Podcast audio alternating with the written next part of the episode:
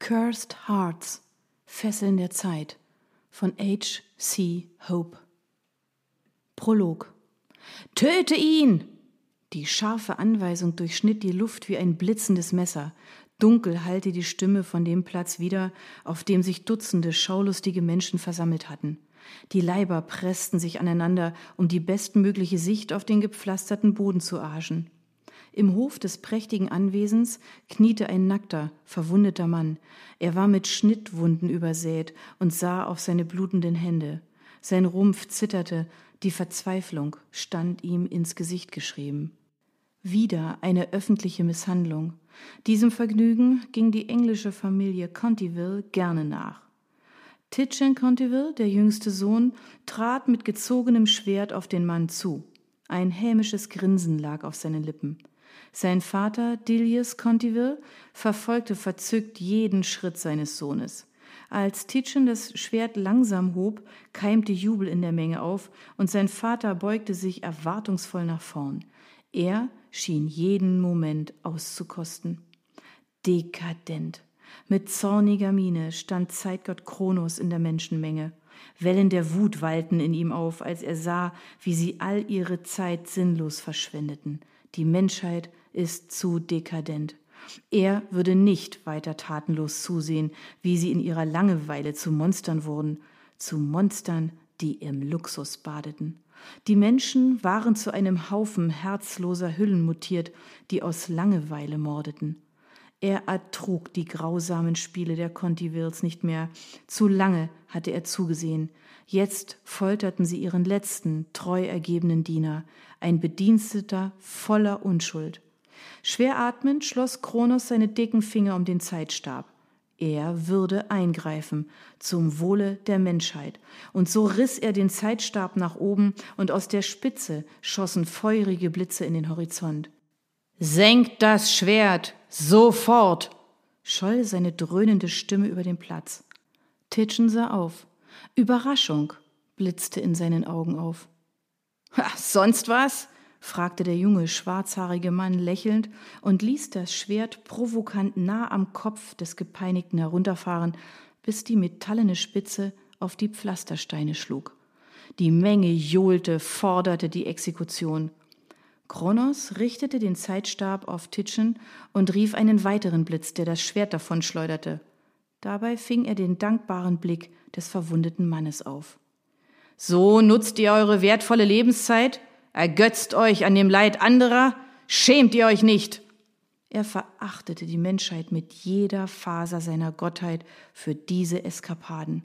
Einst hatte er an die Menschen geglaubt, an ihr harmonisches Miteinander, doch die Erdbewohner hatten ihren Geist zugrunde gerichtet. Zornig richtete er den goldenen Stab auf Dilius. Der Master der Contivilles zog bei dieser eindeutigen Geste den Kopf ein. Allen voran deine Familie. Ihr seid eine Schande. Kronos schloss die Augen, um sich zu besinnen und nicht komplett in Zerstörungswut zu verfallen. Er nahm einen tiefen Atemzug, als er schallendes Gelächter hörte. Titchen warf den Kopf in den Nacken und verpönte ihn mit seinem Gelächter. Er hob die Hände, um die Zuschauer zu animieren, es ihm gleich zu tun, und tatsächlich erklang vereinzeltes Gekicher aus der Menge. Der Wicht hat es nicht verdient zu leben. Kronos fing Titchens wahnsinnsgetränkten Blick auf, während dieser flink einen Dolch aus seinem Lederstiefel zog. Ehe der Zeitgott reagieren konnte, lag die scharfe, silberne Spitze schon an der Kehle des geschundenen Mannes. Verschone sein Leben, und es bleibt bei einer Warnung, raunte Kronos drohend. Tötest du ihn, stürzt du dich und deine Familie ins Verderben. Seine Wut drohte zu explodieren, als er den ersten Blutstropfen an der silbernen Klinge heruntersickern sah.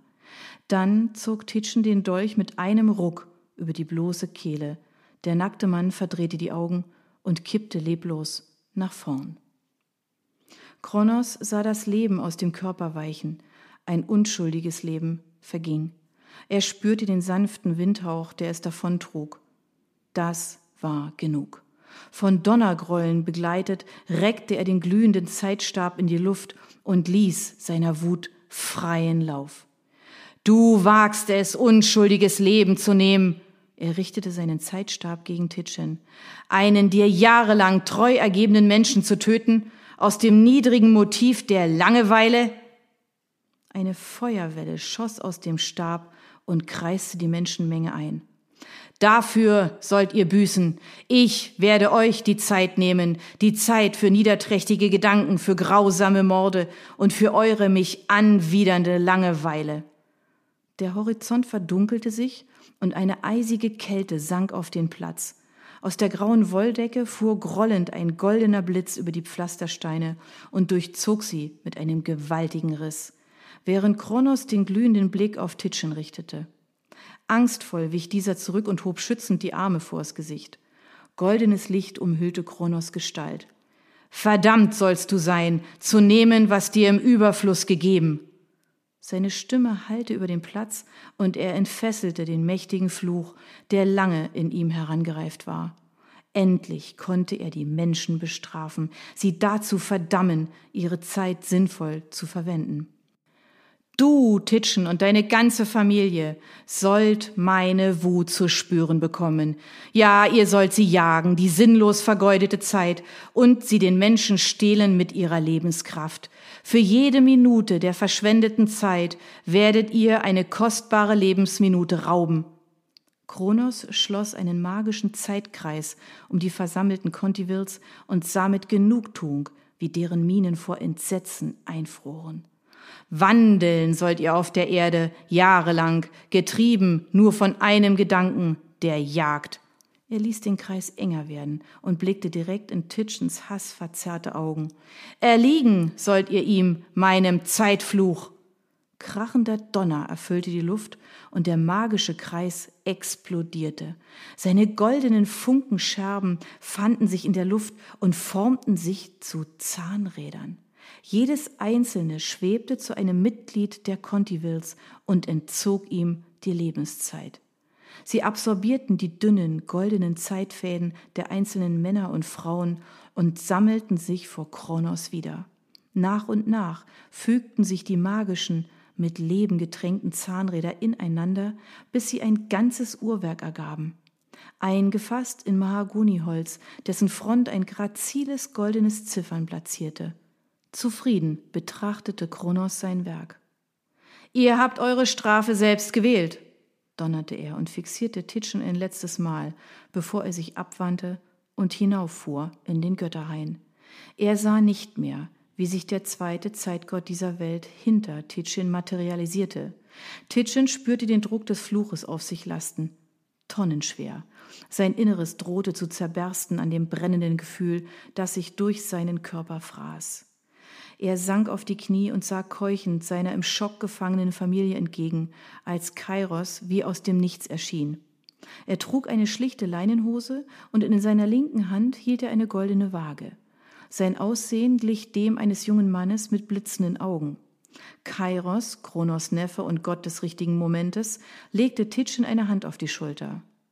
Titchen, Contiville, die Ewigkeit sei mit dir und dem Kind des Kairos. Der junge Zeitgott lächelte ihm zu, dann verschwand er ebenso schnell wie Kronos.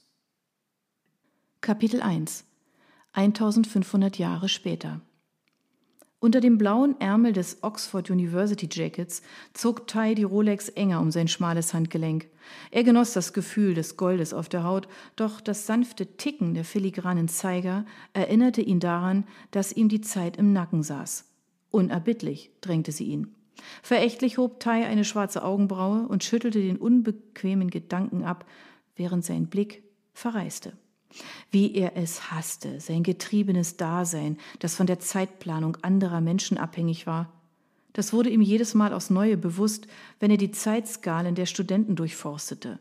In Form von prall gefüllten kleinen Taschenuhren schwebten sie über den Köpfen der Menschen und zeigten ihm hier an der Universität, wie sehr die Studenten dem Klischee entsprachen. Sie hatten Zeit im Überfluss. Die Zeitskalen zeigten ihm die golden glänzende, vergeudete Zeit. Sie war es, was er begehrte, denn sie war sein Lebenselixier. Versager, nichts als Versager, diese modernen Studenten, dachte Tai abfällig und knotete die blaue Krawatte um den weißen Hemdkragen. Zu seinem Leidwesen aber waren sie die leichteste Beute. Deshalb hatte er sich wieder einmal in eine Universität eingeschrieben. Natürlich hätte er auch jede andere Universität wählen können, aber er hatte einen Hang zum Luxus und bevorzugte Elite-Universitäten.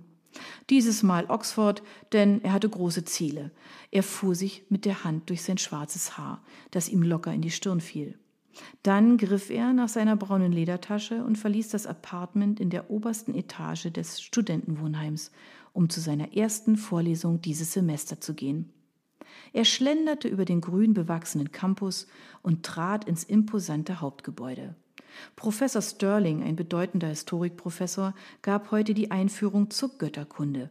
Diesen Einstieg pflegte er schon jahrelang, denn es war ihm ein Anliegen, die Menschen an die Allmacht der Götter zu erinnern. Tai setzte sich in die hinterste Reihe der dunklen Holzbänke und überblickte schmunzelnd den rege besetzten Raum. Götterkunde war meist gut besetzt.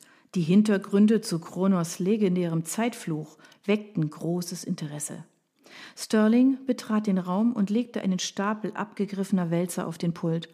Dann ließ er den Blick über das Plenum schweifen und räusperte sich. Guten Morgen, begann er mit sonorer Stimme und wartete, bis Ruhe im Saal einkehrte. Wer von euch hat seine Zeit heute Morgen schon akribisch eingeteilt, um Zeitfresser zu vermeiden? fragte er offen. Amüsiert besah Tai die verdutzten Gesichter seiner Kommilitonen, während Professor Sterlings Miene sich verfinsterte. Vermutlich habt ihr alle den Zeitjäger im Hinterköpfchen, aber fallt immer wieder auf die Verführung des Internets rein. Habe ich recht? Die Menschheit driftet immer wieder in ihren Unglauben ab, doch die Götter existieren. Sie sind so real wie wir alle in diesem Raum. Denkt daran, Kronos bewies es uns einst, als er auf die Erde hinabfuhr.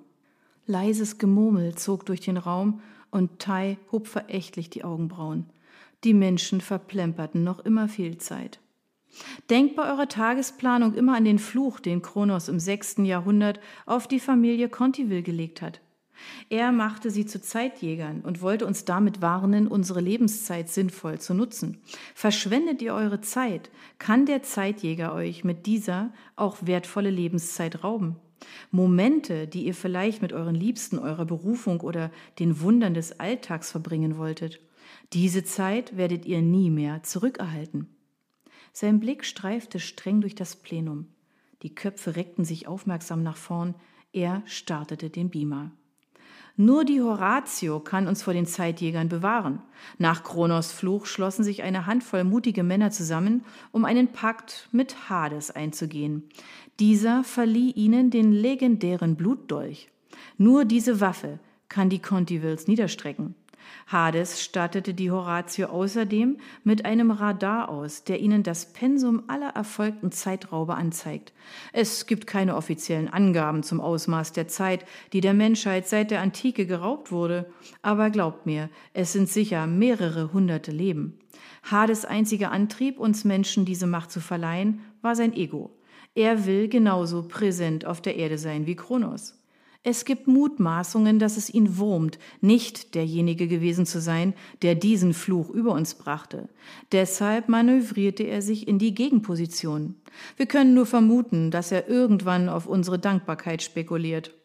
Sterling warf ein Bild der Gründungsmitglieder der Horatio, der Gemeinschaft, die noch heute unerbittlich Jagd auf die Zeitjäger machte, an die Wand.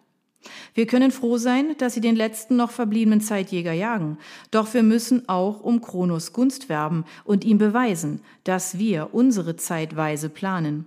Wisst ihr, es nützt nichts, sich im Spiegel zu betrachten und von Schönheitsgöttin Aphrodite einen Apfelpo zu wünschen. Lieber sollten wir uns auf die Zeitgötter konzentrieren und ihnen und ihren Geboten die nötige Achtsamkeit schenken. Tai schnaubte. Der Professor war wirklich gut. Er warnte seine Schützlinge regelmäßig vor den Konsequenzen der verplemperten Zeit. Ganz zu seinem Leidwesen, denn genau diese Zeit benötigte er. Vor allem jetzt, denn seine Ausbeute während der Semesterferien war kläglich gewesen.